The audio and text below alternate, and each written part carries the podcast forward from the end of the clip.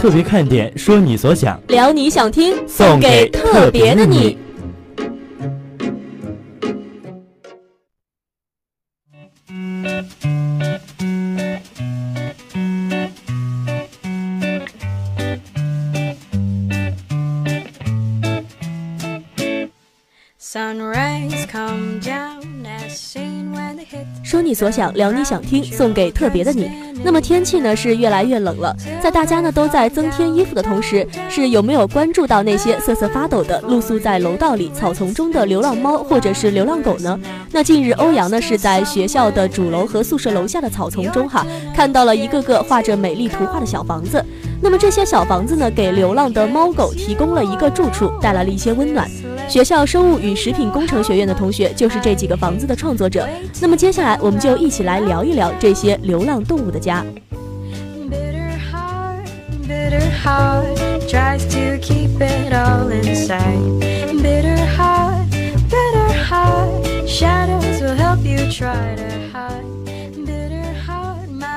那么说到这个房子呢，是纯手工制作的，带有明亮的色彩和图案，给人一种阳光的感觉。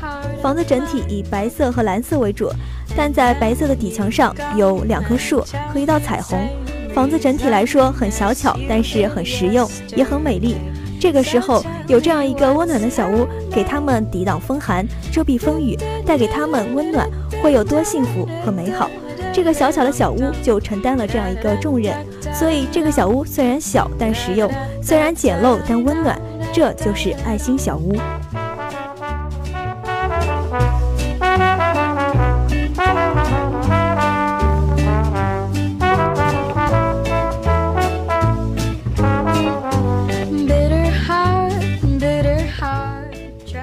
那么现在呢？随着养宠物的人群不断扩大，但是许多人不注重对宠物的保护，甚至伤害它们，并将它们抛弃。于是身边出现了越来越多的流浪动物。那么该如何关爱这些流浪动物呢？首先最基本的就是不要伤害它们。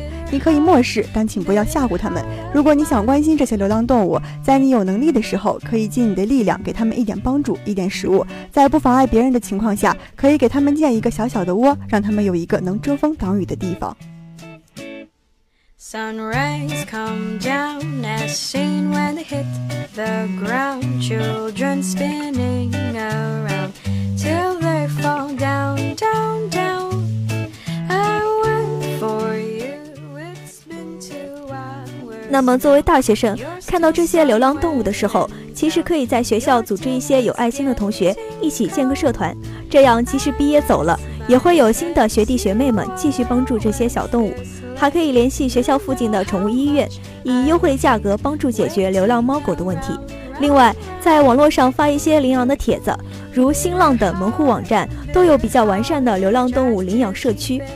爱护动物是一个长久且不断付出的过程，愿所有爱护动物的人都可以坚持下去。